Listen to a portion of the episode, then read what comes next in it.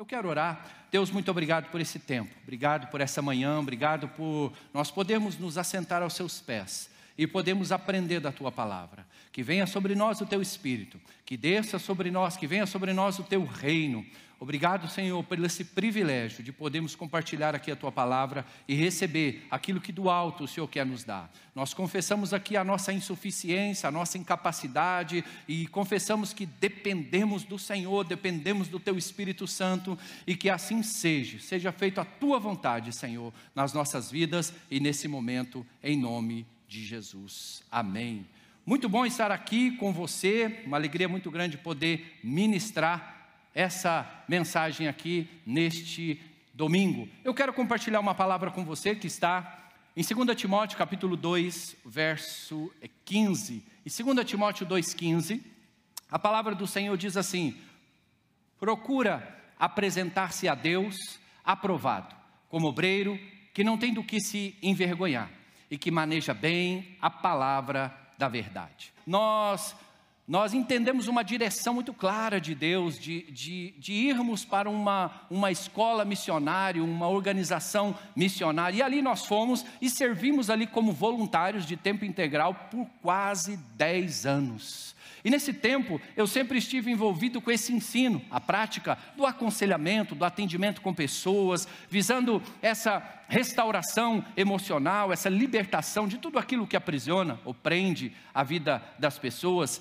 E essa foi uma grande escola na minha vida lidar com as emoções das pessoas. E essa é uma grande ênfase da medida de Deus na minha vida, faz parte dessa minha identidade vocacional. Enfatizar essa, essa cura, essa área de cura, de restauração, buscando ensinar sobre a importância da vida interior e a importância da saúde emocional, sendo essa a essência da vida abundante. A capacidade de você ter um coração guardado, sarado, curado, que aprende a lidar com as provas, lutas e aflições da nossa vida. Esse é o meu ponto aqui. Como está sua vida interior, como está a sua estrutura emocional, vai determinar em muito como você vai interagir e enfrentar com as provas, as aflições e, a, e as lutas da vida.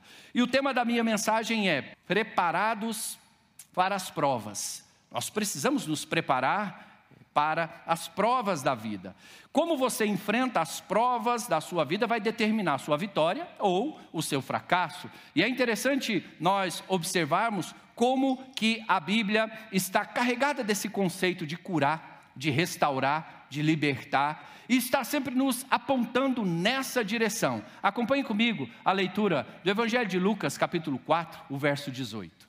Jesus está citando aqui o livro de Isaías, fazendo menção sobre si mesmo, sobre a, a, o seu ministério, os efeitos do seu ministério. E ele diz assim: O Espírito do Senhor está sobre mim, porque me ungiu para evangelizar os pobres, enviou-me a proclamar libertação aos cativos, restauração da vista aos cegos e colocar em liberdade os oprimidos e proclamar o ano aceitável do Senhor. A Bíblia sempre nos tá, a, a Bíblia sempre nos aponta na direção do nosso interior, na direção do nosso coração.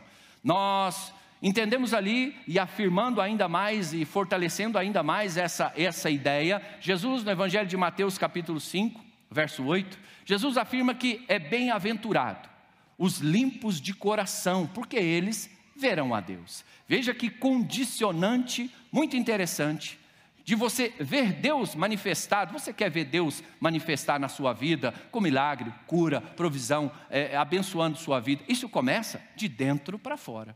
É. Nós não podemos mudar a realidade de que as provas, lutas, aflições fazem parte da nossa vida.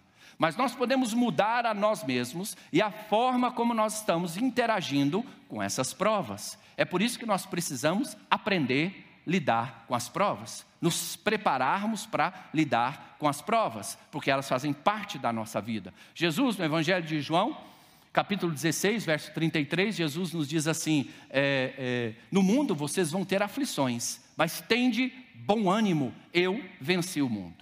Infelizmente, as nossas fragilidades, debilidades emocionais, áreas não resolvidas da nossa vida, acaba nos prejudicando na interação com as provas da nossa vida. Essas debilidades, essa estrutura emocional fragilizada, acaba conspirando com a nossa vitória diante das provas. E é por isso que eu sempre digo: onde nós vamos chegar, o que nós vamos alcançar, está relacionado com o nosso mundo interior. O nosso destino, ele começa no nosso coração. Nós vivemos numa sociedade que precisa de cura. Nós vivemos numa sociedade que nós precisamos levantar, de certa forma, essa bandeira uh, uh, da saúde emocional. Nós precisamos levantar, de certa forma, essa bandeira uh, da introspecção. Nós não olhamos para dentro de nós mesmos, vivemos muito para fora. Vivemos muito baseado na aparência, vivemos muito baseado eh, nas nossas sobrecargas e quando menos esperamos, estamos esgotados, sobrecarregados. As pessoas têm adoecido a nível de alma e elas, elas têm se desconectado muito facilmente do seu propósito e do seu e do sentido da sua vida. E uma vida sem sentido, ela adoece a alma. Não há nada mais motivador na vida de uma pessoa do que saber que a existência dela é, tem um propósito e tem um sentido. Por isso que esse conceito de curar, restaurar, ele é muito importante. De que forma as pessoas, nós, vamos avançar no que Deus tem para a nossa vida? De que forma nós vamos superar, vencer, amadurecer, crescer? Se nós estamos é, fragilizados emocionalmente, adoecidos emocionalmente, e nós não vamos conseguir interagir e lidar com, de forma correta com as provas da vida. E é por isso que esse conceito de curar é tão importante. Como nós podemos definir uma pessoa que é curada? Eu busco aqui a construção dessa resposta no texto de 2 Timóteo 2,15, que nós lemos. Uma pessoa curada, restaurada na vida, é uma pessoa aprovada. Uma pessoa curada emocionalmente falando, restaurada na sua estrutura interior, é uma pessoa aprovada. Mas deixa eu aprofundar aqui no entendimento desses dois conceitos: o conceito de aceitação e o conceito de aprovação. O conceito de aceitação está relacionado com quem Deus é, o que ele fez por nós, o seu amor. Evangelho de João, capítulo 3, verso 16, diz assim que Deus amou o mundo de tal maneira que deu o seu único filho, para que todo aquele que nele crê não morra, mas tenha a vida eterna. Então, o amor de Deus por nós não é relacionado com o nosso mérito. Nada que você fizer vai fazer Deus te amar mais ou menos, ele já te ama. O amor de Deus por nós é incondicional e assim também a sua aceitação. Deus nos ama, nos aceita, mas quando se trata de sermos aprovados, é um processo. E aprofundando ainda nesse conceito da aprovação, está relacionado com as nossas motivações mais íntimas. Está relacionado com a intenção do nosso coração. E aqui nós começamos a entender que nossas motivações, nossas intenções, é tão importante e relevante quanto o desempenho de qualquer tarefa. O Evangelho de Mateus, capítulo 5, verso 27, Jesus inaugura aqui uma nova dimensão de relacionamento com Deus, onde nossas intenções, nossa motivação, nosso mundo interior tem uma relevância incrível diante do Senhor. em Mateus 5, 27. Vocês ouviram o que foi dito? Não cometa adultério. Eu, porém, lhes digo: todo aquele que olhar para uma mulher com a intenção impura, já cometeu adultério com ela no seu coração. Jesus aqui, ele traz, ele traz um, uma sintonia fina da nossa relação com Deus, aonde o que está mais em foco aqui é o nosso coração, a nossa intenção. Ele inaugura essa nova dimensão de não viver um relacionamento, não viver uma espiritualidade só baseado do lado de fora. É.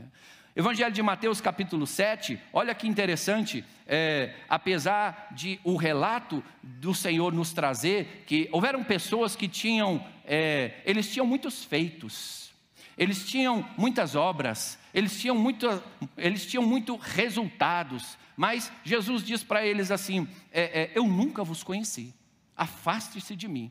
Olha que interessante, Evangelho de Mateus, capítulo 7, o verso 22. Muitos naquele dia vão me dizer: Senhor, Senhor, Nós não profetizamos em seu nome, e em seu nome não expulsamos demônios, e em seu nome não fizemos muitos milagres. Então lhes direi claramente: Eu nunca conheci vocês. Afastem-se de mim, vocês que praticam o mal. Quem não iria querer uma equipe, um, uma, um grupo desse na sua equipe? Quem não queria uma equipe dessa na sua igreja? As pessoas ali, é, elas estavam expulsando demônios, estavam fazendo muitos milagres, estavam profetizando, estavam profetizando. E aí aqui Jesus dá aquela sintonia bem fina e nos ajuda aqui então a entender que não é só fazer para Deus, mas é deixar Deus fazer em nós.